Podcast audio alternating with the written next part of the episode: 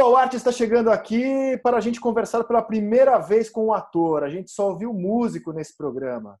Ouvimos a Tereza Cristina, o Gilberto Gil, o Marcelo D2, o Samuel Rosa, o Toquinho, o Tom Zé, o Projota, o Rincon Sapiência. Mas hoje a gente conversa com um ator, o grande Tiago Lacerda. Fala, meu velho, bem-vindo, Tiagão. Obrigado hum. por aceitar o nosso convite, cara.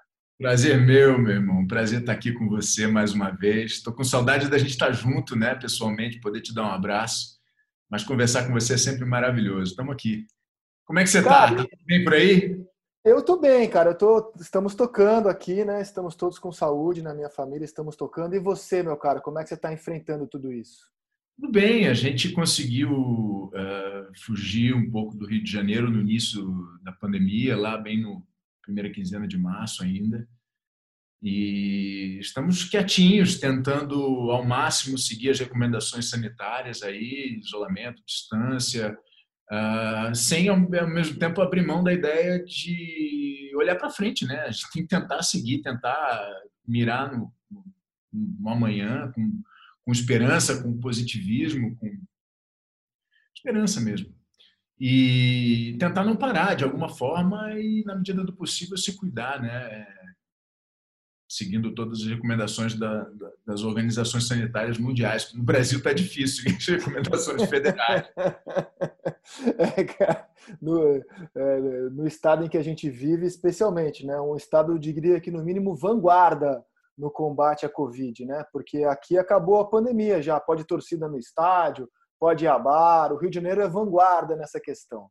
que loucura, né, cara? Eu estava vendo as imagens do Rio de Janeiro esses dias e eu não sei, assim, é, um, é uma vergonha imensa. Eu estou me sentindo um pouco humilhado pelo, pela quantidade de pessoas que parecem não estar entendendo o que se passa, né? É uma falta de, sei lá, uma alienação, uma irresponsabilidade, um, um desapreço pelo próximo, pelo outro, né? Porque você imagina uma coisa, não são só as pessoas que, que, que se mobilizaram para eh, para produzir algumas aglomerações, né? como as que a gente tem visto aí esses dias. É, mas também as pessoas que trabalham nessas casas, que, né, que, que vão propagar eventualmente o, o processo de contaminação. Eu, eu, não sei, eu, eu não sei. A gente não tem nem ideia, primeiro, do que está acontecendo, em função de subnotificação, sei lá o quê. Mas a verdade é que não, não existe expectativa para controlar tudo isso. Né? Então, é prematuro me parece muito prematuro, é assustadoramente prematuro. E as pessoas parecem ignorar esse fato, né? parece que não estão entendendo o que se passa. Cara, eu li um texto muito legal na Folha de São Paulo sobre como acabam as pandemias. Né? E o texto falava que existem três formas de acabar uma pandemia: pela vacina, que nas previsões mais otimistas vai ser é, no primeiro semestre do ano que vem, pela cura, que é algo muito mais distante, ou pelo fim social, quando a população desencana e fala, ó, acabou, chega, não aguento mais, tomar esses cuidados, ficar em casa, vou para a rua. E aparentemente o Brasil, ou especialmente o Rio de Janeiro, optou pelo fim social da pandemia, que é algo, cara, que afeta todas as profissões, mas a sua especialmente de artista, né, cara, é, é, é ela impacta de um jeito muito forte. Tiago, como é que você tem trabalhado no meio de tanta transformação, meu cara? É, não, para nossa classe, para a categoria artística, para a classe teatral, para o pessoal do audiovisual, está bastante assustador né, o cenário. A gente não tem a menor ideia de como, quando e como as coisas vão voltar, de como vai ser esse processo né, de transição, de um retorno. Né? Uh, eu não sei, existem muitas ideias a respeito. Né? O teatro está falando de monólogos, uh, a TV, eu não sei que tipo de, de história vai, vai, vai conseguir produzir para contar o que a gente faz, né? Eu não sei, cara. Olha, por hora eu acho que a, a, a, o movimento é tentar se redescobrir aqui, de alguma maneira, o que me aflige, assim, o, que, o que tem me motivado é, é me perguntar todo dia de que maneira eu continuo, né, me conectando com as pessoas, de que maneira eu continuo chegando até as pessoas para contar as minhas histórias, né? Eu sou um ator, um contador de histórias, e o que me interessa é levar para as pessoas histórias que eu julgo pertinentes. Estou preparando um monólogo aqui, adaptando com o meu parceiro Ron Daniels, o diretor com quem eu trabalho já há muitos anos, um trabalho mais voltado ao Shakespeare. Mas a gente está preparando aqui um texto do Camus, que eu acho que A Peste é uma publicação de 47 que diz muito a respeito do que nós estamos vivendo, especialmente no Brasil hoje em dia, mas no mundo de um modo geral. Então, coisas assim, a gente vai começar a se redescobrir, a se reinventar.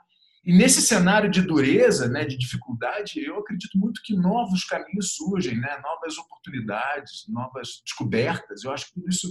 Estava conversando com uma amiga ontem, uma roteirista, dizendo, falei, cara, a gente não sabe exatamente como vai ser, mas eu imagino que nesse momento de clausura, né, de dificuldade, deve estar rolando uma produção imensa de conteúdo, né? Assim, os, os, escritores, os roteiristas, as pessoas devem estar se mobilizando. Então, talvez quando tudo isso passar, a gente herde aí um, um momento bastante criativo, bastante interessante, que vai revelar muito do que nós vivemos. Tomara, cara. O, esse livro A Peste é um livro bem pesado, né? Faz muitos anos que eu li. Sim, e sim. você sabia que o Alberto Camus foi goleiro? Dizem até que todo sim, era um bom goleiro, é. Dizem é. que todo o drama existencial dele tem a ver com a posição que ele escolheu no futebol, a posição mais solitária ali, o gol. É, então não faz sentido ele ter escolhido o guarda-rede, né? É, faz sentido. É, eu, o meu contato com o Camus começou em 2009. Eu fiz uma montagem do Calígula com o Gabriel Vilela e eu comecei a me envolver com toda a obra dele, do Sartre, todo o movimento de resistência da França ocupada, né? É, todo o processo lá de, de, desenvolvimento das teorias existenciais e tudo.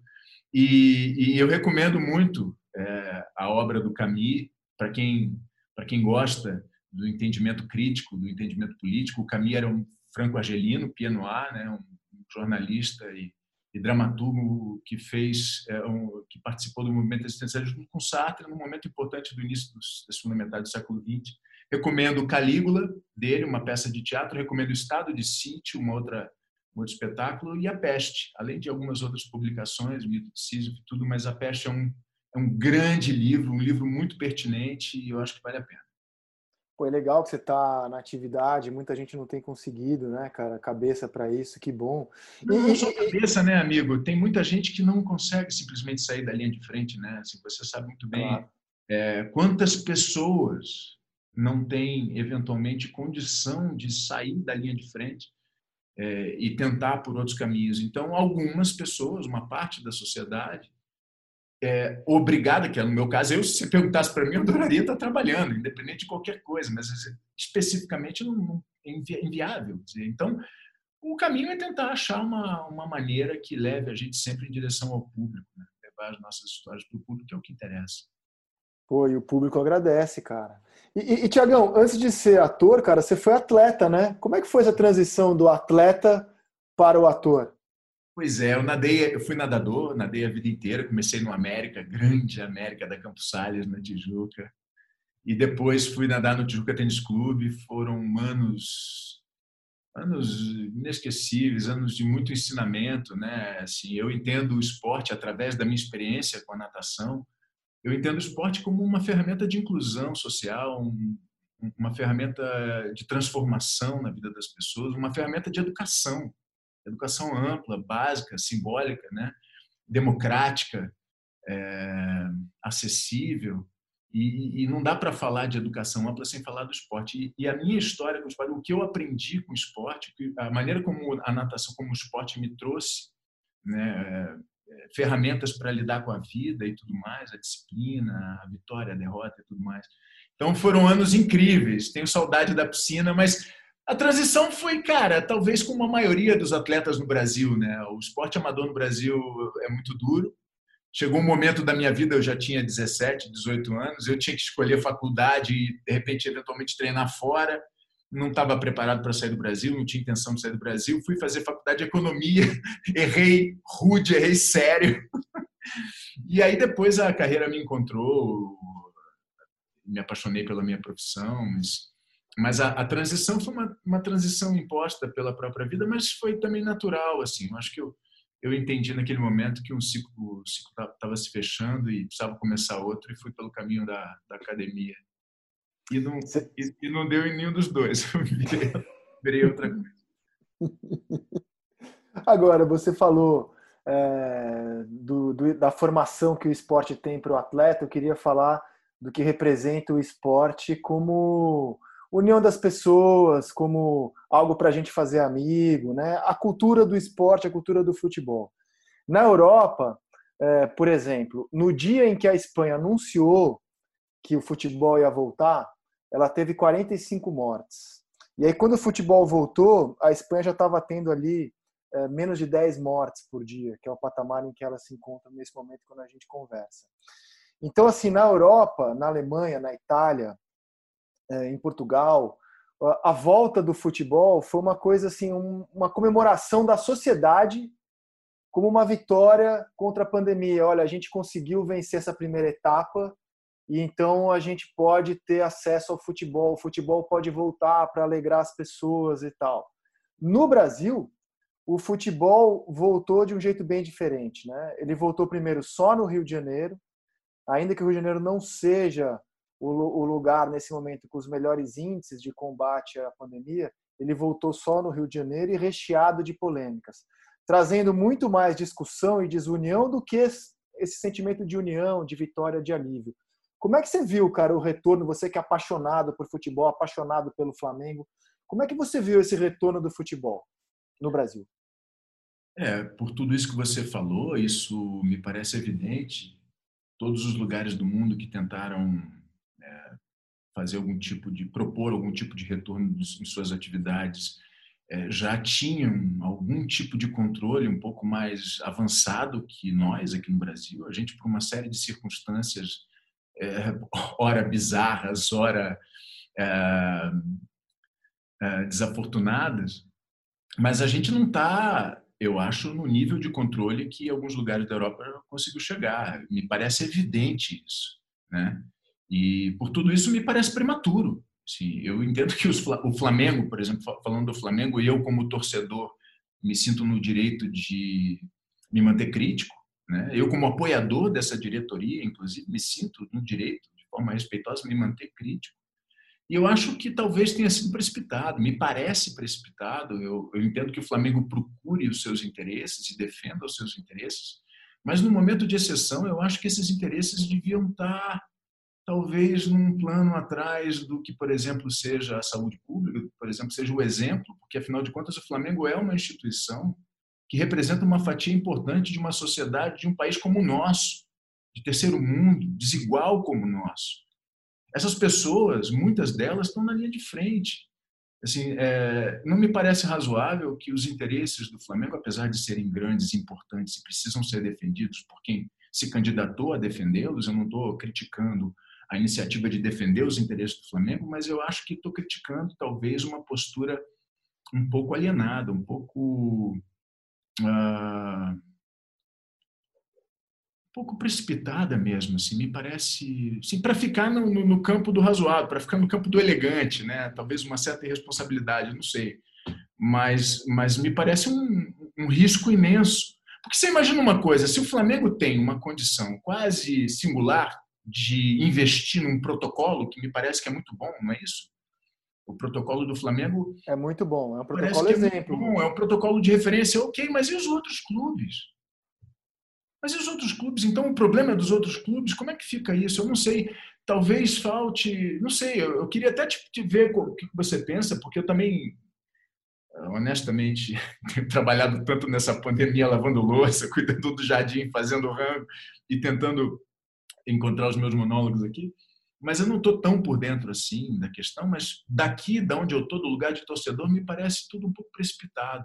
Agora, como é que ficam os outros clubes, Gisek? Como é que é essa postura quase...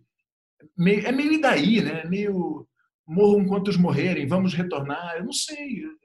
Ah, na, na, verdade, Thiago, eu acho assim, ó, é, o protocolo Jogo Seguro da Federação do Rio, ele é o mesmo protocolo daquele realizado na Alemanha. É um protocolo muito bom, Uhum. E assim, a questão da segurança dos jogadores, é, ela me parece ser nesse momento o menor dos problemas, porque, por exemplo, o Volta Redonda teve três jogadores que testaram positivo no uhum. dia em que iriam enfrentar o Fluminense, eles foram afastados e ainda bem que na segunda testagem do Volta Redonda ninguém é, testou positivo.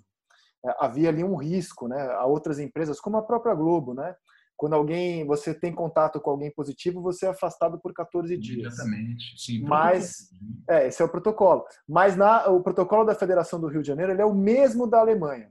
Na Alemanha, o que aconteceu foi o seguinte: teve um clube lá, o Dresden, que ele teve dois jogadores que testaram positivo. A prefeitura de Dresden que falou: opa, por causa desses testes aqui, a gente não vai ter futebol em Dresden por 14 dias.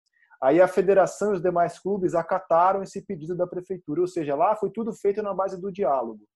Eu acho que a questão aqui não é nem a segurança dos atletas, porque todos os clubes que disputam o Carioca nesse retorno tiveram que passar por, esse mesmo protocolo. A questão eu acho é mais pelo momento mesmo. Será que é o momento? Porque futebol, ele para mim, ele está ligado à alegria, à comemoração. E nesse momento a gente tem mais de 61 mil mortes, a nossa curva está muito alta, o número de casos no Rio não para de crescer. Eu acho que é muito mais uma questão mesmo de sentimento. Será que é o momento da gente comemorar um gol, da Sim. gente é, ver um jogo de futebol? Eu acho que é muito mais uma questão mesmo de simbologia do que de saúde nesse momento à volta do futebol. É, o que eu quero dizer quando eu digo que, que é o que representa, né? É, o Flamengo tem uma responsabilidade mesmo.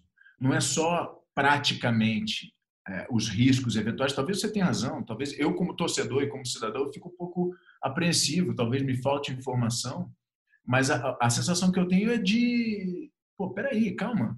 Mas, acima de tudo, tem esse, símbolo, né? Assim, é o incentivo a coisas, por exemplo, que podem levar as pessoas a acreditarem que podem sim se reunir eventualmente, como se reuniram no Rio de Janeiro ontem. Então, começa um efeito em cadeia que me parece, acho que a palavra é precipitado acho que a palavra é realmente precipitada. Assim. Eu acho que deveria ter uma responsabilidade maior em pensar no que significa esse movimento, independente dos interesses é, da instituição, etc., políticos e tal. É, o que eu lamentei foi isso. Então, assim, na Europa, o futebol voltou como motivo de grande alegria. Aqui, não, cara... E uma coisa, né? Desculpa te interromper, só para não perder o gancho. Uma coisa também é assim: a Alemanha, num estágio de controle que a gente não conseguiu. Então, assim, sei lá, sei lá, eu fico apreensivo. Eu, tomara que, é, que, que, as coisas caminhem bem, com o menor impacto possível, mas eu gostaria de ver um pouco mais de cuidado sobre isso. É, e, e assim, o que eu lamentei muito como jornalista é que o Flamengo foi um dos clubes que tinha muita pressa em voltar, né? Pressa, pressa, tem que ser, é, amanhã. Essa é. pressa, pressa. Pra, pô, para que será que é o momento de ter pressa? Vamos, sei lá. Acho que tem razão, segue, desculpa. Não, aí é isso. Aí, por exemplo, o Botafogo e o Fluminense pediram 10 dias de treinamento para poder voltar a jogar. Eu acho que não custava nada o Flamengo e o Vasco, nesse momento, se unirem aos seus rivais e não inimigos por uma causa comum. Ah, beleza, 10 dias. E, e, e achei que foi muito arbitrário. Não, tem que ter jogo amanhã por parte da federação. E aí os clubes, porque hoje é, o clube prejudicado pela federação é o Botafogo, é o Fluminense. Há dois, três anos era o Flamengo, a federação jogava pesado com o Flamengo. E eu acho que os clubes nessa volta perderam uma grande chance de se manterem unidos. Ó, os clubes têm que ficar unidos. Futebol, cara, é um produto coletivo, você não joga com você mesmo, né? E acho que o que eu lamento é que essa volta do futebol mais dividiu do que uniu os agentes do futebol no Rio de Janeiro. Essa é a minha lamentação. É, eu acho que tem razão. A união do futebol brasileiro, a união dos clubes do futebol brasileiro é uma utopia nossa já há muito tempo. Né? É. Eu vejo o jornalismo esportivo discutindo a liga, discutindo essa união há, há muito tempo. E no momento desse, a gente poderia ter um movimento de exceção liderado por um clube que tem toda a autoridade. Hoje o Flamengo tem uma autoridade econômica, desportiva, que poderia liderar um movimento de união e não, talvez, é, o discurso mais sério de não, defendemos os interesses do Flamengo, interessa ao Flamengo, porque afinal de contas é isso, é um processo coletivo. E o esporte, como instrumento de educação, precisa dar exemplo. Né? Assim, exemplo no sentido do fair play, no sentido do, do jogo coletivo, do jogo limpo. Né? E aí eu queria te fazer uma pergunta que eu tenho acompanhado até um tema que eu estou até mais por fora, porque envolve questões jurídicas e realmente não rola.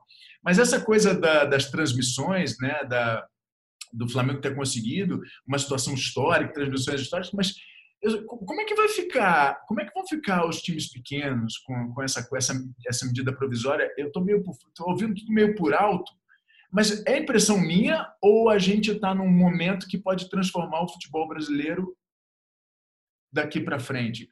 O que, que, que você acha? Pode. Eu, bom, eu acho assim, primeiro, né, não existe um, uma receita que seja certa. Tem que ser assim.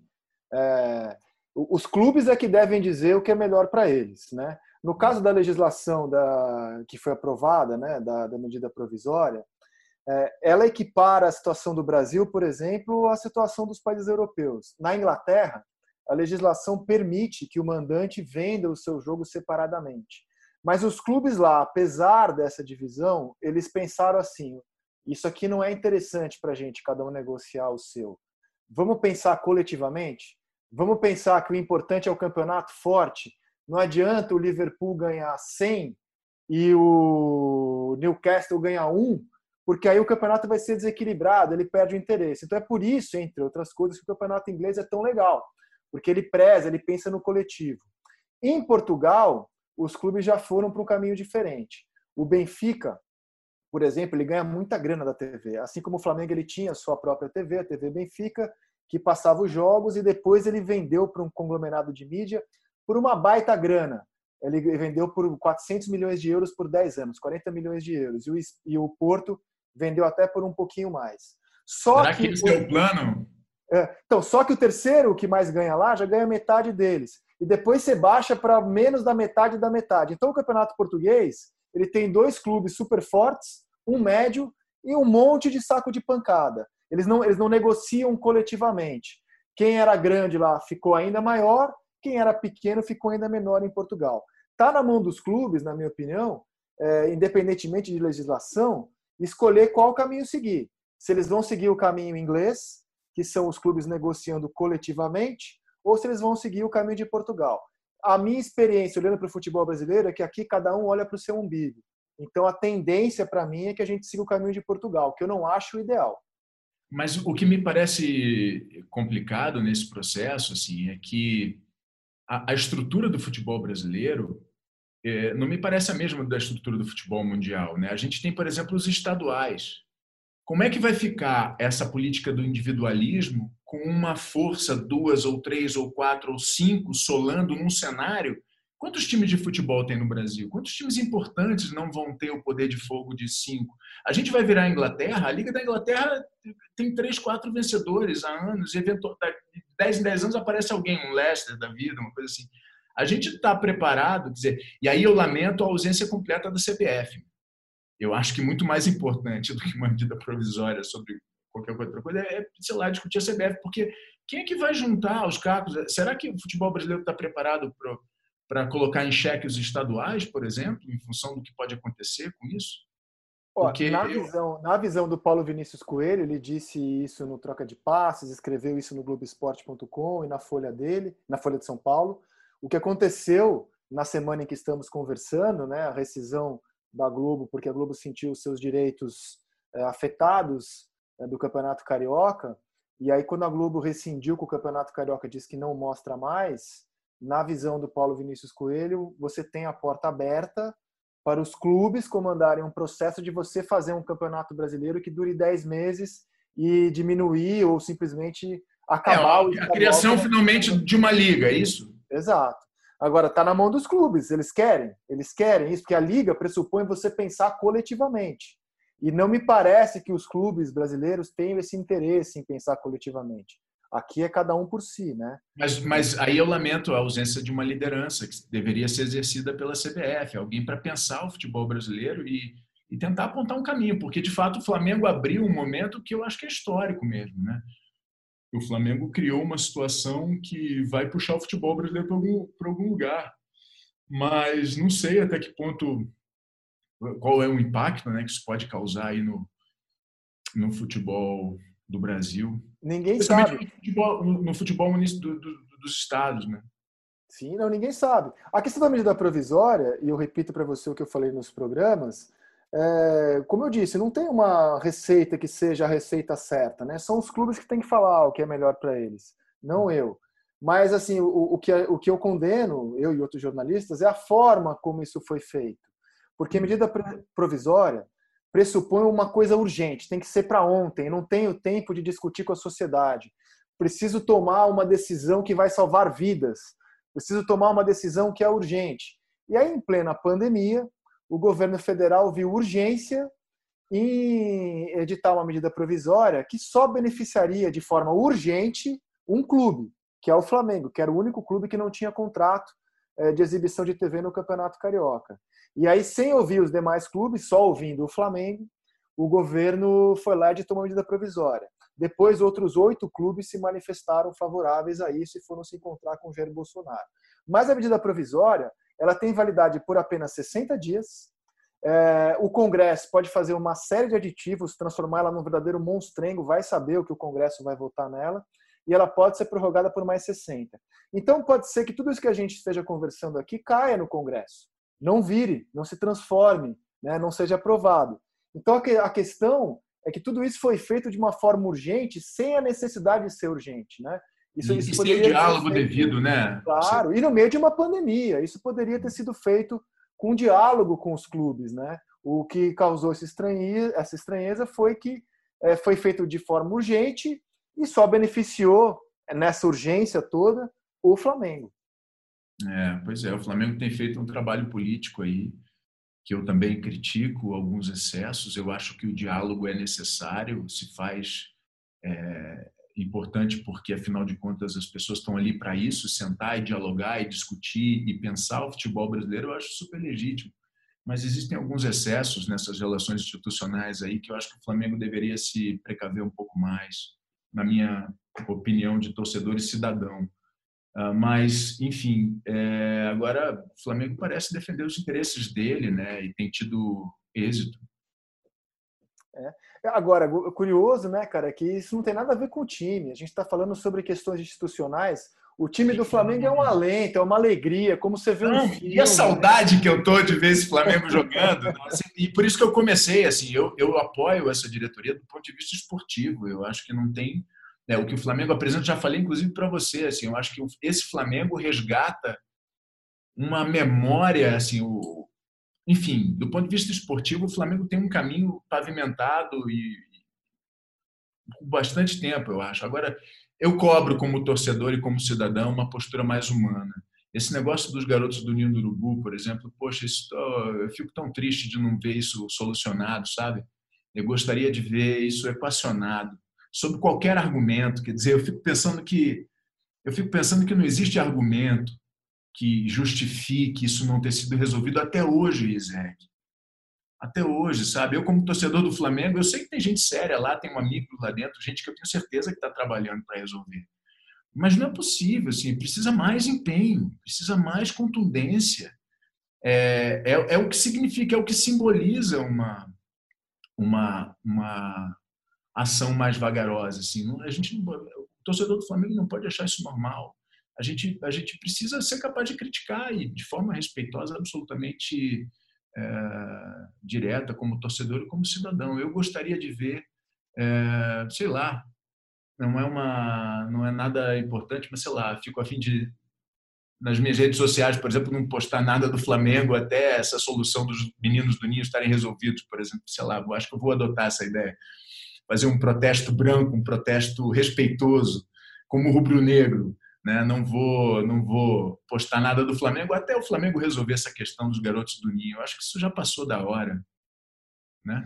Ele está resolvendo da maneira como ele imaginava, porque quando o Flamengo não aceita pagar o valor é, sugerido pela Defensoria Pública em parceria com o Ministério Público, o Flamengo opta, e ele tem todo o direito jurídico de fazer isso, por judicializar a questão. Né? Isso pode demorar anos, décadas no Brasil, e diante dessa demora, as famílias estão cedendo, estão aceitando as propostas do Flamengo, que são propostas bem menores do que os valores é, que defendidos que pela Defensoria Pública. Né? Então, assim, os acordos estão saindo, mas por um valor, e eu tenho contato com, com algumas famílias, por um valor que as famílias não achavam que poderia ser mais. Mas eles não têm fôlego também para brigar 10, 15 anos, que isso poderia levar na justiça, e eles, inclusive, eu ouvi um pai no Seleção, foi um programa que me levou às lágrimas, inclusive, o pai do Bernardo, goleiro. Ele foi um dos que aceitou o acordo. Eu troquei algumas palavras com ele recentemente. Ele falou assim: Ó, oh, cansei, não dá mais. Eu, eu aceitei o que o clube ofereceu. Não é aquilo que eu achava justo, mas eu não quero brigar 10, 15 anos, eu quero seguir minha vida. E aí, na verdade, se o Flamengo tivesse topado aquela primeira proposta, seria menos que o Arrascaeta. Menos do que ele, o que ele gastou no Arrascaeta. E acho que ele teria é, um, um, um, assim, uma simpatia muito grande por isso. Mas o Flamengo seguiu um outro caminho, um caminho mais técnico, mais jurídico, mais frio, e está tá obtendo êxito nesse, nessa tentativa. Os acordos é, estão saindo. É muito grave assim imaginar que tudo isso tudo isso possa estar acontecendo como parte de uma estratégia é muito perverso. Eu não quero acreditar nisso. Eu fico imaginando que é que é, é muito mais por uma questão de dificuldade mesmo, que eu imagino que não é uma questão simples, né? Não estamos querendo diminuir todos os esforços, né?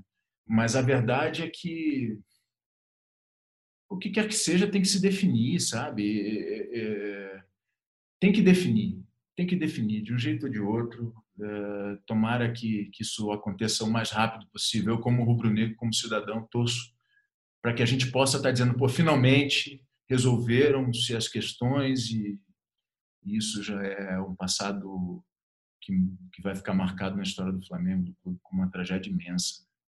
A torcida no Maracanã sempre lembra, né? Isso eu acho bonito, né? A torcida do mas Flamengo é no Maracanã história, sempre faz é homenagem. Né? Mas essa é a história da torcida do Flamengo e a relação da torcida com o clube, né? E é preciso que o Flamengo entenda assim, a natureza da voz popular da sua torcida.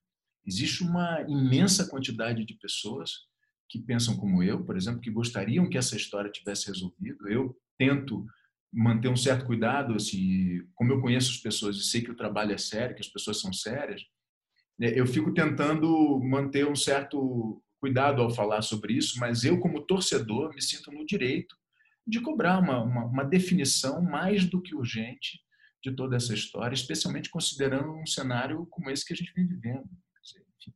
Flamengo pode, Flamengo pode resolver isso. E, e, cara, como torcedor, vamos voltar no dia da semifinal da Libertadores contra o Grêmio. Você participou do seleção e soltou uma profecia doida. Ah, vai ser um jogo de cinco gols. Falei, é, tá bom, vai, deixa o doidão falar o que ele quiser. O Everton Ribeiro para cobrança, abraçadeira de capitão ali no braço esquerdo, ele faz a cobrança, jogou para toque de cabeça, olha o gol, olha o gol, olha o gol, Gol!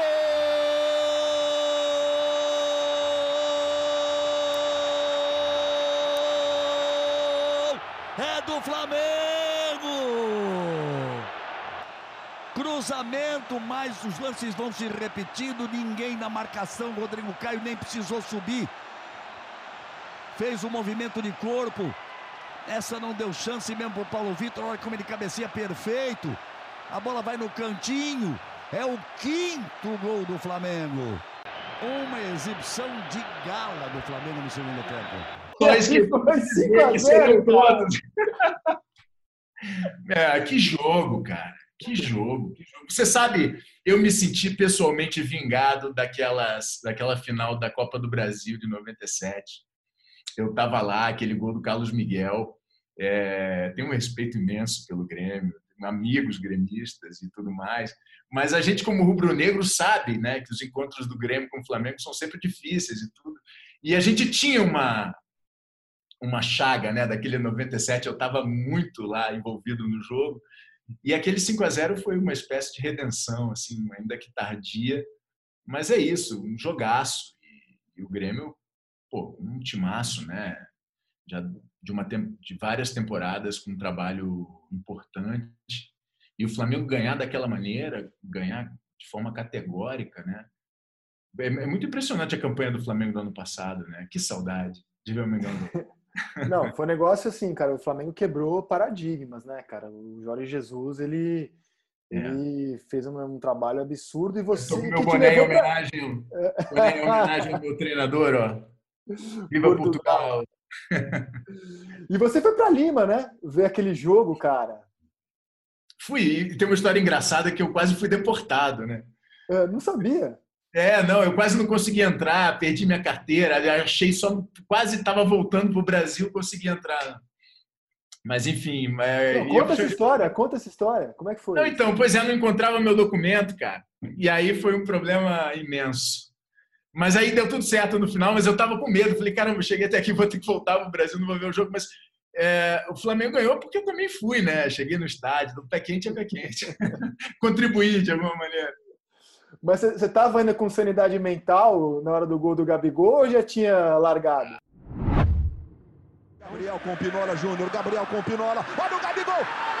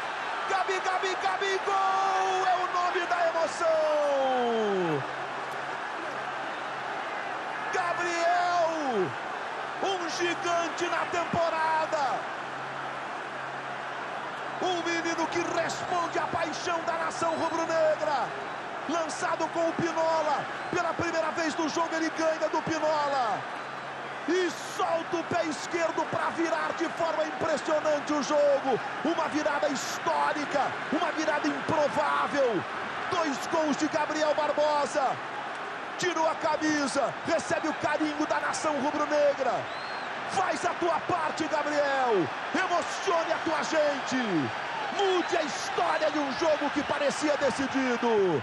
Gabi, Gabi, Gabi, Gabi, gol. Gabriel Barbosa. Escreve um capítulo magnífico da história do Flamengo, da Copa Libertadores. O Flamengo está por segundos de um título que não vem há 38 anos na primeira que ele ganhou do Pinola. Gabriel Barbosa explode a nação, explode um país inteiro. Caiu no pé bom, fuzilou de canhota, inapelável para virar o jogo. Predestinado Gabriel Barbosa e o Flamengo está na frente, mostra a camisa reverencia a sua gente. Sinta essa energia, esse carinho indescritível da nação rubro-negra. Não, não, eu acho que a, a, alegoria daquele jogo, aquele roteiro, aquele roteiro, Isaac, assim, a gente, a, a, 40 milhões de pessoas esperaram por aquele jogo por 38 anos. Aquele roteiro não podia ter sido melhor escrito, é um negócio inacreditável. Eu, eu acho que muito pouca gente no estádio achava que, que poderiam acontecer aqueles dois gols. Assim. É claro que a gente acredita, aquela coisa de flamenguista, né? vai até o final e tudo. Mas aquele, aquele, aquele gol de empate né? e depois aquela virada, aquilo foi um negócio absurdo, foi, foi um momento épico. Assim. Foi, eu rolava pelas arquibancadas do estádio em Lima, me agarrado com os caras, pela torcida do Flamengo, velho Maracanã, né? arquibancada do Maracanã eu me senti em casa, assim, uma alegria legítima. Depois que eu saí do estádio, fui a pé pro hotel, andei por quatro horas e meia pela cidade de Lima, fazendo um baita maravilhoso. E, e, e, você tem esse hábito assim de, de viajar para ver o Flamengo? Você tem outras viagens marcantes além dessa de Lima que eu tenho certeza é insuperável? Eu fui para o Chile também ver o Flamengo, 2000, acho que dois anos antes naquela aquele 1 a 0 o Flamengo perdeu 6, 7, mas, mas o Flamengo jogou melhor o jogo inteiro, tomou aquele golzinho bobo, uma falta boba do Diego, os caras fizeram um gol. Eu falei, cara, isso vai fazer falta. E no final, lá no gasômetro, o Flamengo entregou aquele jogo pro São Lourenço. Pro São Lourenço, né? Aquele ano eu fui para o Chile, mas enfim, acabou já. Ah, eu tenho uma, eu tenho uma viagem sensacional também, que eu não posso deixar de te falar. Eu estava naquele 5 a 4 em Santos. Caraca, na Vila Belmiro. Eu estava na Vila.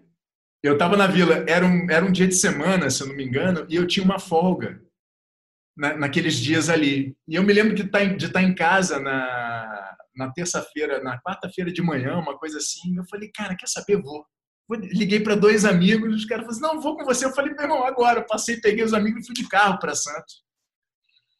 E aí cheguei, entrei em Santos junto com o ônibus do Flamengo, por acaso, o ônibus do Flamengo indo para o estádio. Aí paramos assim num guardador de trânsito sem conhecer, né, meio com medo, aquela coisa toda. O jogo estava muito badalado, porque ia ter o Ronaldinho Gaúcho e o Neymar, né?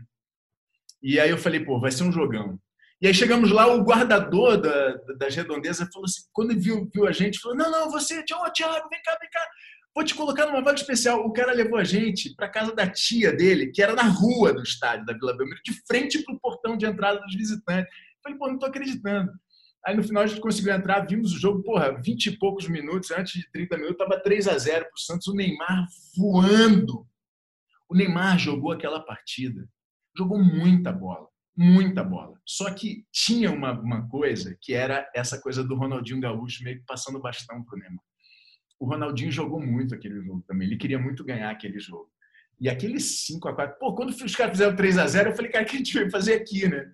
No final do primeiro tempo estava 3 a 3 eu falei, bom, já é um jogaço, já valeu e tal, e no final deu tudo certo. Então eu tenho algumas, alguns momentos assim de acompanhar o Flamengo. Mas eu, tenho uma, eu tenho uma raiva, uma frustração, cara, porque o Ronaldinho Gaúcho, ele podia jogar aquilo sempre.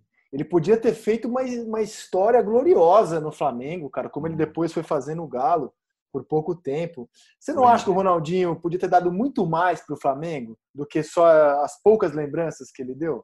Ah, eu acho que ele deu muita coisa. O Flamengo é. deu muita coisa para o Atlético, muita coisa para o Brasil. Mas o que eu me pergunto é o seguinte: não só ele. Aquela seleção de 2014, se a gente for voltar naquele 7 a 1 deveria ter em campo Ronaldinho Gaúcho, Kaká, Adriano, Robinho, quem sabe. Aquele time se essa geração talvez não tivesse por problemas individuais, enfim, questões diversas, no caso do Kaká era uma lesão muito dura de curar, né? Aquela lesão do pubis ali, a gente sabe. Mas uh, essa galera, porque naquele jogo a gente tinha tido o capitão expulso e o melhor jogador do time expulso. No mínimo, no mínimo, você ia ter ali esses nomes ali que segurariam. Talvez aquela história tivesse sido reescrita se aquela geração tivesse comprometida em chegar até o final, talvez mais um ano e tudo. Né? Então, assim, não só o Ronaldinho Gaúcho, né?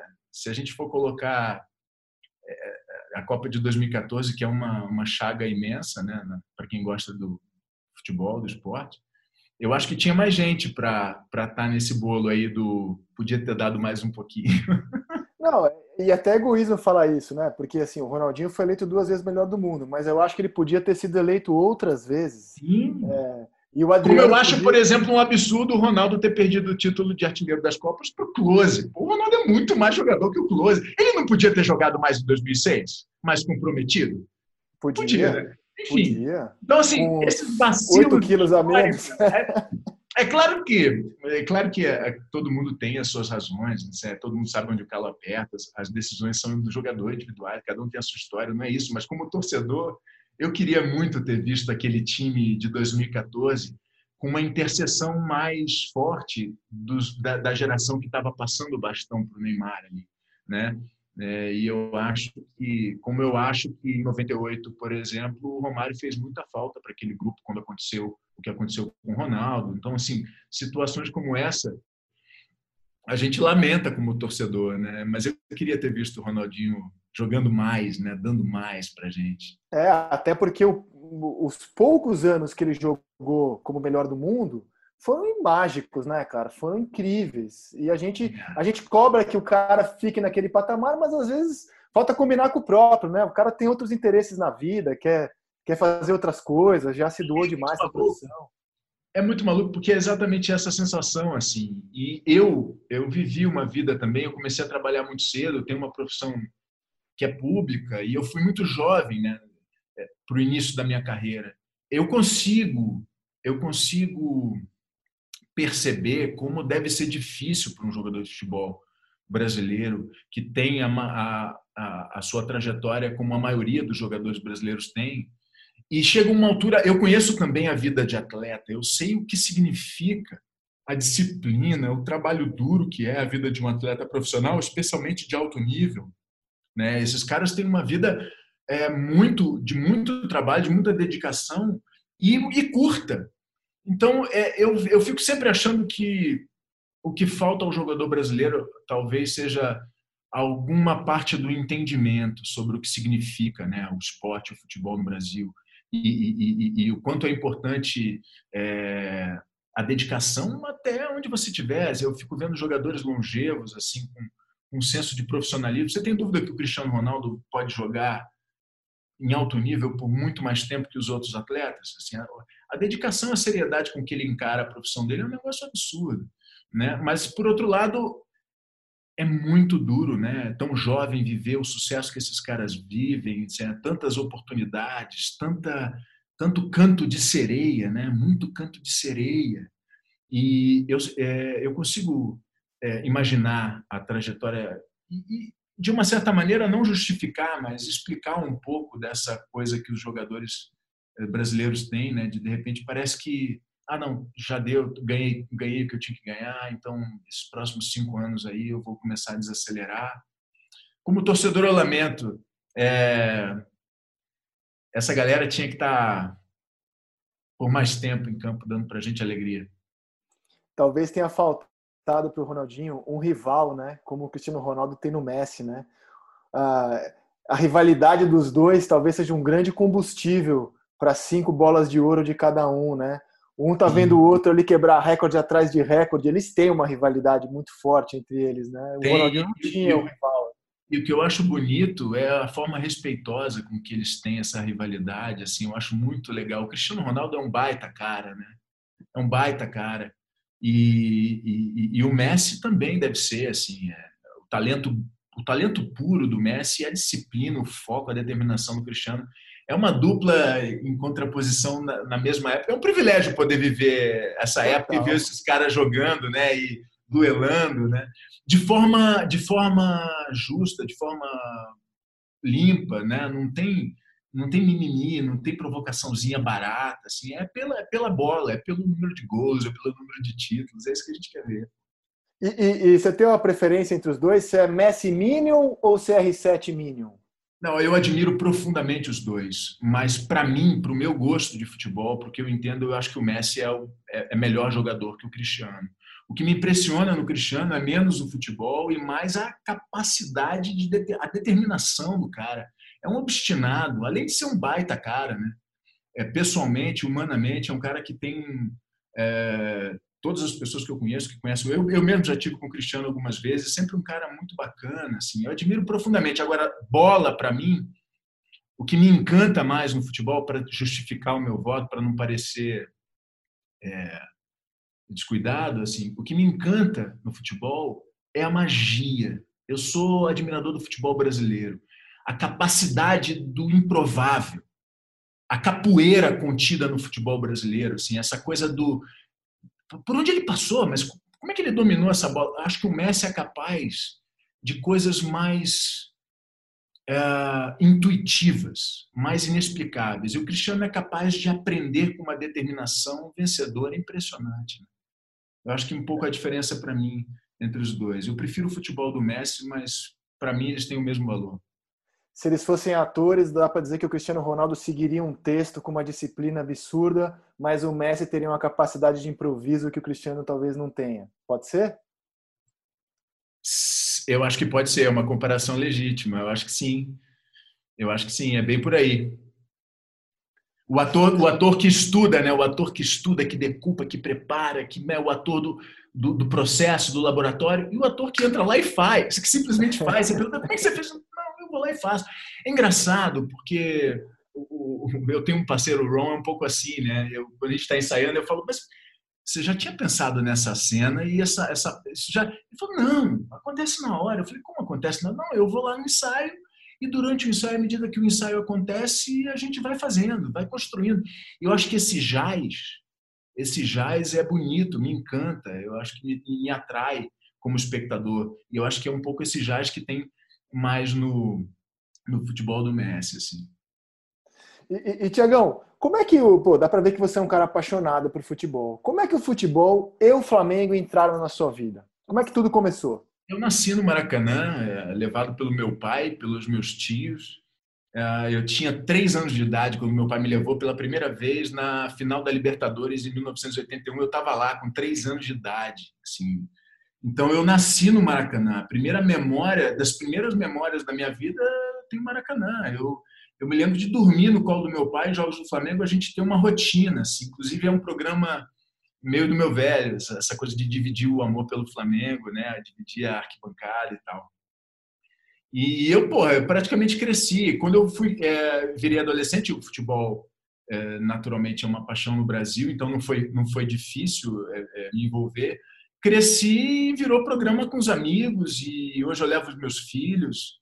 Então a minha relação com o Flamengo passa por, por essa primeira infância, assim, né? E, e é, é muito bom ser Flamengo. e vem cá, para a gente fechar essa conversa deliciosa, você consegue escalar o Flamengo do seu coração, cara? Não precisa ser o melhor jogador, o Flamengo do seu coração, assim, ó. Nossa. Goleiro até o último atacante, mais o técnico, vamos tentar? Vamos tentar. Goleiro para mim é o Júlio César.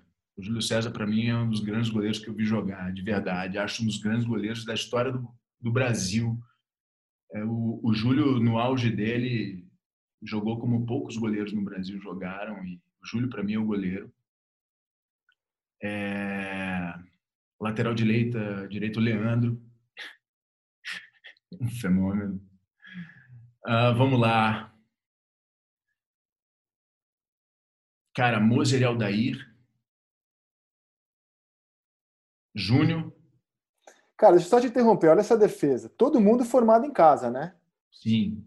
É, o, o, o, o Flamengo, e especialmente esse time de 81, é, representado aqui pelo Leandro, Júnior, a geração nos 80, né? Representada por essa defesa que você escalou, é algo que a gente nunca mais vai ver no Brasil, cara.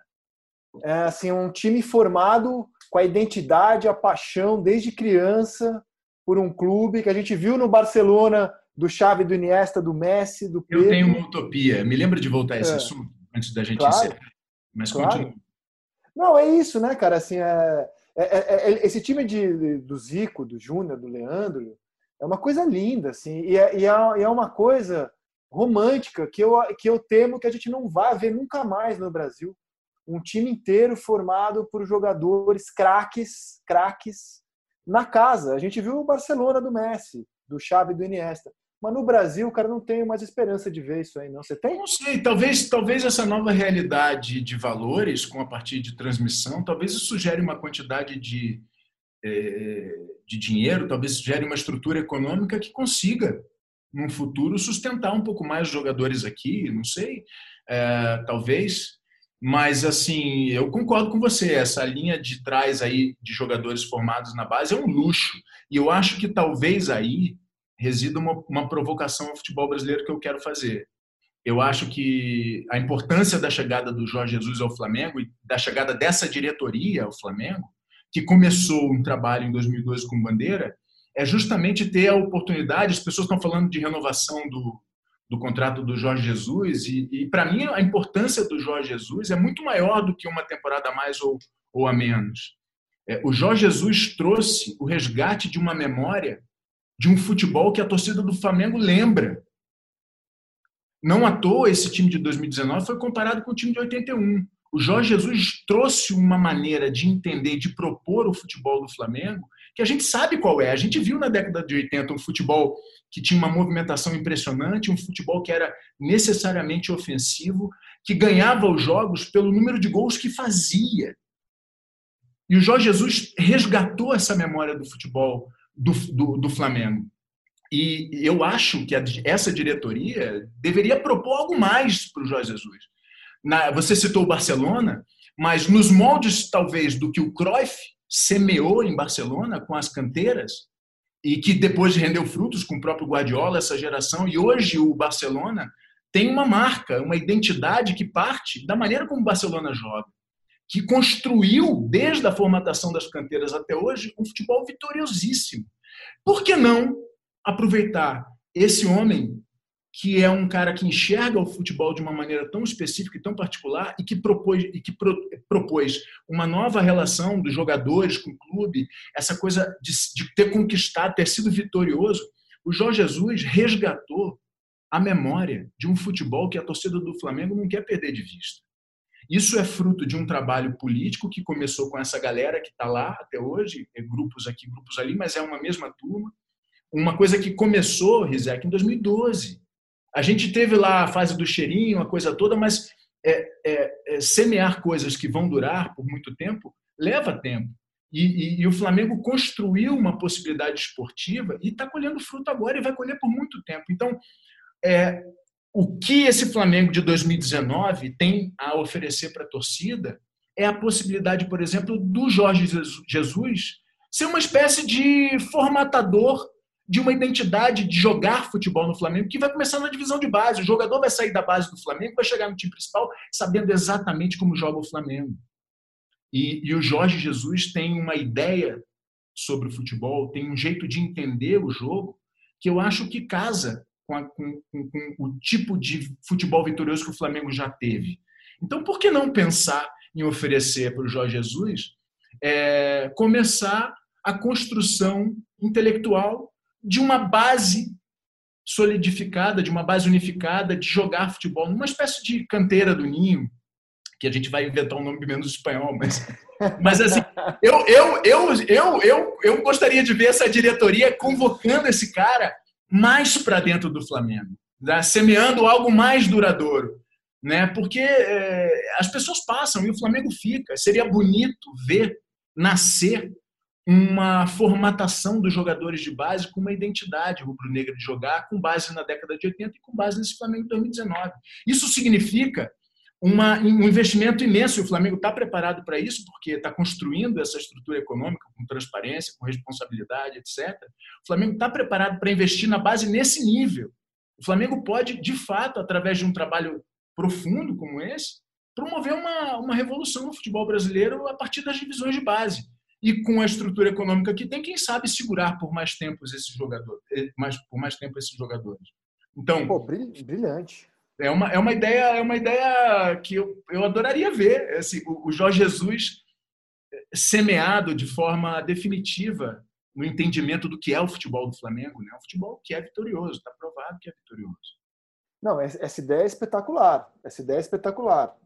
A dificuldade de segurar o jogador é que nos anos 80, né, os clubes europeus podiam ter apenas dois estrangeiros, inclusive estrangeiros europeus. Hoje, com a comunidade europeia, e com, a, com o futebol mais globalizado, né, com jogadores podendo tirar passaporte europeu, inclusive, a dificuldade de segurar é muito grande. Então o Flamengo revela um Vinícius Júnior, chega o Real Madrid e fala 200 milhões de reais.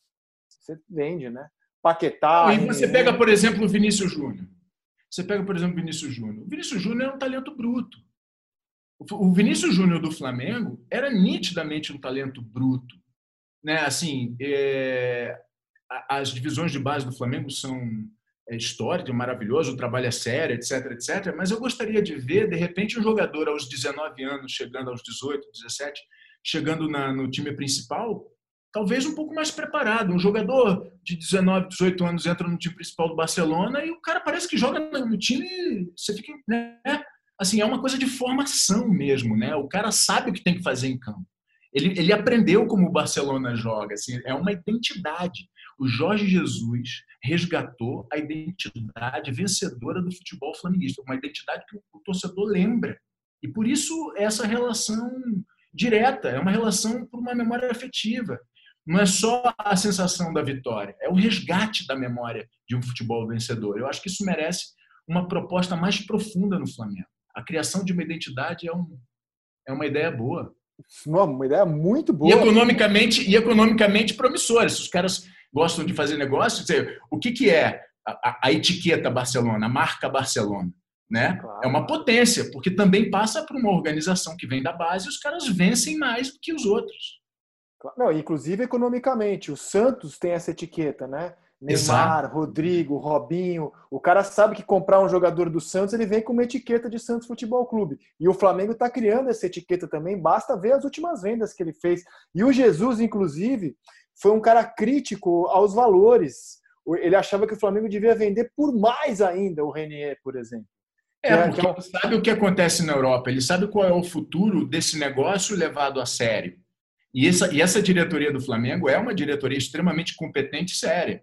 Essa galera, é, é, o Flamengo, é, se é, continuar nessa toada é, de investimento no esporte de alto nível, mirando os maiores clubes do mundo, é, e sob o comando do Jorge Jesus, eu torço para que esse boato aí da, que o Barcelona veio procurar por ele seja realmente só boato. Mas a, eu acho mesmo que a importância do Jorge Jesus é uma importância. Olha, eu vou te falar mais. vou me aprofundar na minha divagação das minhas teorias de torcedor. É, eu acho que a chegada do Jorge Jesus no Brasil rompeu com um futebol que o Brasil exerce desde 94. Vou tentar é, desenvolver esse tema para a gente. Quero a sua opinião.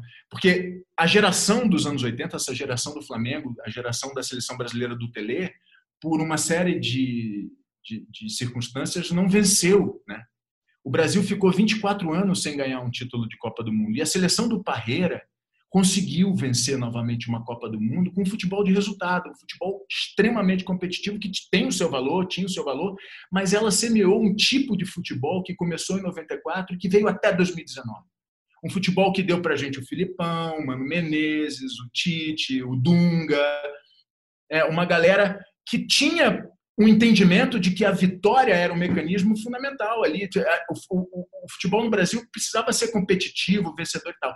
E o Jorge Jesus resgatou o futebol dos anos 80. Resgatou o futebol dos anos 80 e venceu em 2019. Então, eu acho que a importância da campanha do ano passado do Flamengo é o resgate de uma memória do futebol brasileiro que a gente tem. E que talvez seja o fim do ciclo do futebol de resultado no Brasil. Talvez, se os outros clubes não acompanharem o que o Flamengo vem fazendo, em termos de investimento em estrutura, em transparência, em responsabilidade, no entendimento do que é o negócio do futebol de maneira global, o Flamengo, a partir de agora, vai querer jogar contra o Liverpool toda hora, contra o Chelsea, contra o Real Madrid. O Flamengo não vai querer mais jogar o campeonato estadual. Quer dizer, ou os outros clubes seguem o Flamengo, ou o Flamengo vai vai vai dar muito trabalho por muito eu, tempo eu tô contigo nessa porque depois da derrota de 82, os idiotas da objetividade, para citar o Nelson Rodrigues, né, estabeleceram que você, para ganhar, você não, não ganha com sonho, com futebol bonito, você tem que ganhar com futebol extremamente pragmático, muita marcação. E, e o Jorge Jesus, ele quebrou muito desses paradigmas. É, se é que alguém duvidava, ele mostrou que você é, pode ser extremamente competitivo, sem abrir mão do sonho, do futebol bonito, do futebol ofensivo. As coisas que ele fez no time do Flamengo no ano passado, eu não tenho nenhuma dúvida de que 90% dos treinadores jamais faria. É, os, os, treinadores brasileiros jogariam com o Coejar de cão de guarda, a Ladunga, aí o William Arão, a lá Mauro Silva, porque precisa. Ele falou: não, dá para jogar de outro jeito. Dá para jogar de um jeito mais agradável, bonito, envolvente, e eu vou ser ainda mais competitivo jogando assim foi o que ele fez, né, no ano passado. Mostrando é, não, você, né? é um pouco isso, né? Esse pensamento é fruto da não vitória. Esse pensamento é fruto de uma época que ficou sepultada em 94. É, e muita gente é, é, seguiu um pouco essa ideia. Não só os treinadores, mas muitos jogadores, muitos jornalistas esportivos, o parte do público que gosta do futebol, achava que é isso mesmo. Tem gente que fala aí na, na, na TV, não, tem que ganhar, o resultado é que interessa. É claro que é, mas esse Flamengo de 2019, o Flamengo dos anos 80, o Brasil do Tele, né, o Brasil de 70, o Brasil de 58, o futebol brasileiro que a gente conhece, essa capacidade é, de, de, subverter, de surpreender, o, né, a maravilha do futebol brasileiro, é, é, possível, é possível você resgatar e ser vencedor. O, o, Flamengo do ano passado provou isso. E eu acho que isso deu um choque na cabeça do futebol brasileiro. O Flamengo ano passado paralisou o futebol brasileiro e pela primeira vez eu acho que as pessoas conseguiram fazer algum link com o 7 a 1. Porque aquela Alemanha do 7 a 1 se movia de um jeito que o futebol brasileiro em 2014 não estava preparado para entender. Mas o Jorge Jesus, você tá aí o áudio do menino do, do Boa Vista que vazou. Meu Deus, os caras se movimentam, meu Deus, não dá, não dá, não dá. Cara, é o resgate de um futebol que a gente lembra. Daí a importância da campanha do Flamengo. E ganhar. Porque o que faltava para o trabalho do Bandeira eram troféus. Ok, faz parte, o Flamengo não vai ganhar sempre. Mas eu acho que é, o Flamengo passou 38 anos da sua história, não, menos, 30 anos da sua história, em 10 anos disputava um, dois títulos. O Flamengo em 10 anos vai disputar 8, 9. Para ganhar talvez o mesmo número de títulos, ganhar é, é uma consequência de um trabalho bem feito para mim, né? Assim, eu acho que se você consegue construir uma coisa sólida, você briga por muito mais tempo lá na frente. Ao passo que se você faz uma coisa mais imediatista, como por exemplo, sei lá, alguns clubes que tem o patrocinador que vem da onde? Se o patrocinador vai embora, o cara faz o quê? Né? Então, assim, o tamanho do que o Flamengo está propondo, eu acho que é, é, uma, é uma provocação imensa ao futebol brasileiro que leva a gente lá para o 7 a 1 e, e, e, vencer foi importante, porque é a vitória que chancela. Aquela geração de 80 não venceu e a gente começou a acreditar que o futebol era resultado. Tinha que ganhar, ganhar, ganhar, ganhar. Calma. O Portuga veio e ensinou para gente. Muito obrigado, Jorge Jesus. Um abraço para Portugal. Terra muito eu queria muito ver o Portuga na, na seleção eu vou te mandar depois no seu celular uma entrevista que o Tele Santana deu no Roda Viva e perguntam para ele sobre isso, se o futebol arte, se ele abriria a mão do futebol bem jogado para ganhar um jogo. Eu vou te mostrar a resposta que ele deu, né, uma resposta histórica. E só para voltar ao que você falou, o Pepe Guardiola, quando massacra o Santos no, na final do Mundial de Clubes, ele fala que o que o Barcelona jogava era simplesmente o futebol brasileiro dos anos 80. Futebol então talvez a minha teoria não seja assim tão estapafúrdia. é o futebol que ele viu com o vô dele. Agora, sabe o que eu lamento? Ah. Sabe o que eu lamento? eu lamento que a CBF parece que não está vendo o que está acontecendo. A CBF não está entendendo nada, porque o, a, o, o, topo da liderança do futebol brasileiro devia estar tá sendo pensado por essa gente. Eles deviam estar tá olhando para o que o Flamengo está fazendo e, no mínimo, trazer o Flamengo para discutir o futebol brasileiro e não dar ao Flamengo a possibilidade de discutir os seus próprios interesses. Né? Falta uma liderança para unificar essa galera. O Flamengo deu um, um, um, primeiro passo, o Flamengo é uma liderança importante e eu torço para que essa liderança seja cada vez mais representativa, mais coletiva, a fim de pensar o futebol brasileiro para frente. Né? Assim. É, eu sou muito fã do Jesus, cara. Realmente, assim, eu fazia também. tempo que eu não vi um técnico ter um time tão autoral, assim, que o Flamengo é um time autoral, né? Além de ter ótimos jogadores, é um time autoral. Mas relação, agora a relação que ele propõe com os jogadores, o Rizek, de uma, de uma cumplicidade, de uma, um processo colaborativo. Né? A gente está nesse cenário de pandemia. Assim, a maneira como ele se dedica àqueles jogadores, a relação pessoal dele com aqueles jogadores, a maneira como os jogadores conseguiram se disponibilizar para compreender o que o cara estava oferecendo, porque teve muito, tem uma inteligência no vestiário do Flamengo ali, o Diego, o Diego Alves, o Everton Ribeiro, tem uma, uma né, tem uma, uma, liderança no vestiário do Flamengo, o Gabriel, que falou assim, cara, a gente vamos, vamos né, tentar se mobilizar na direção que esse cara está propondo e vamos lá. E, cara, assim, é, é um casamento, é um encontro mesmo, né? Além de ter a competência das partes envolvidas, direção, equipe técnica e jogadores, tem um envolvimento que eu acho que é muito interessante ver no futebol. Né? A relação do Jorge Jesus, as entrevistas que ele dá, o nível dele, né? assim, a, a postura dele diante dos ataques. Eu fiquei muito envergonhado como futebol brasileiro recebeu o Jorge Jesus ano passado, de perceber como a gente tem uma coisa de educação precária, né? Como a gente foi mal educado. A gente, eu, eu me incluo porque eu estou generalizando mesmo, mas o futebol brasileiro recebeu muito mal o Jorge Jesus. Eu fiquei muito triste assim de ver o cara tendo que falar coisas coisas eh, primárias sobre educação, sobre é, ser, sermos bons anfitriões, nós somos um povo receptivo, mas parece que a ignorância do, do, do que envolve o futebol no Brasil, e é evidente lá no 7 a 1 que até agora a gente não entendeu nada, mas essa ignorância tratar um sujeito que tem tanto a oferecer para a gente, né, como esse, esse profissional espetacular que é o Jorge Jesus, não só pela sua postura esportiva, mas pela postura de educação humana, a forma como ele resistiu e trabalhou com esse grupo, trabalhou forte para vencer e venceu de maneira impressionante. Aquela campanha do ano passado é uma epopeia épica. Que bom. Faço das suas as minhas palavras. Mas agora é o seu time, ó. Escalamos Júlio César, Leandro, Moser, Aldair e Júnior. Vamos para o meio-campo e para o ataque. Andrade, Adílio, Zico. Seu time inteiro é formado em casa. E o ataque? Romário, Bebeto e Renato. Romário, Bebeto e Renato. Cara, o Renato, muita gente liga o Renato ao gol de barriga, né? Mas o Renato é muito importante. O Renato é muito ídolo. Também, né, cara? O Renato é muito ídolo. O Renato é um jogador importantíssimo.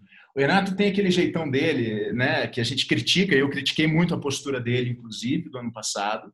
É, a postura dele uma postura que beira um pouco o desrespeito e tudo, mas a gente sabe como é o Renato, eu acho que ele é um personagem importantíssimo do futebol brasileiro. É um cara extremamente vitorioso, eu sou muito fã do Renato. É, e ia ser um ataque espetacular, hein? E, imagine, e, e segura essa, essa dupla aí no pós-jogo, hein? Romário e Renato. E o técnico? Ah, mas sabe o que, que acontece? É. É, ia ser curioso ver a liderança do Zico com esses caras, inclusive o Romário. Ia ser interessante de ver, ia ser, ia ser curioso. Agora, o Romário é uma figura controversa. Assim, tem muita gente que não tem o Romário como ídolo no Flamengo. Ah, meu irmão, ídolo máximo. O Romário é o maior centroavante que eu vi jogar, mas assim, disparado. Ninguém fez dentro da área o que o Romário fez. Ninguém, me desculpe. É, eu, eu tenho particularidades na maneira de classificar o futebol, mas o maior centroavante que eu vi jogar disparado é o Romário. Inacreditável. O Romário é um, é um absurdo é, ídolo, ídolo, ídolo, ídolo, com tudo, com todo o pacote, com toda a marra, com todas as piadas, com toda, enfim, é, do dentro de campo, dentro da pequena área, como jogador de futebol, ídolo imenso. E o técnico? Jorge Jesus. Jorge Jesus sem titubear. Eu, enfim, né, não posso entrar no mérito dos técnicos passados, realmente não, não teria como dar uma opinião diferente, mas para mim esse esse treinador, o Jorge Jesus, é um é um homem muito importante, uma cabeça muito importante no futebol e ele está aqui no Brasil. Se as pessoas do futebol atentarem, eu acho que a gente deveria comprometer mais o, o entendimento do Jorge Jesus para o futebol brasileiro. O Futebol Arte tem a produção da Bruna Campos, coordenação do Rafael Barros e a gerência do André Amaral. A gente conversou hoje com o grande Tiago Lacerda. Lacerdão, Obrigado, meu velho. Obrigado mesmo. Foi um prazer, viu? Obrigado você, meu irmão. Prazer sempre. Saudações rubro-negras. Vamos que vamos. Já já tudo isso passa. Esse filme de terror passa e a gente volta a estar junto.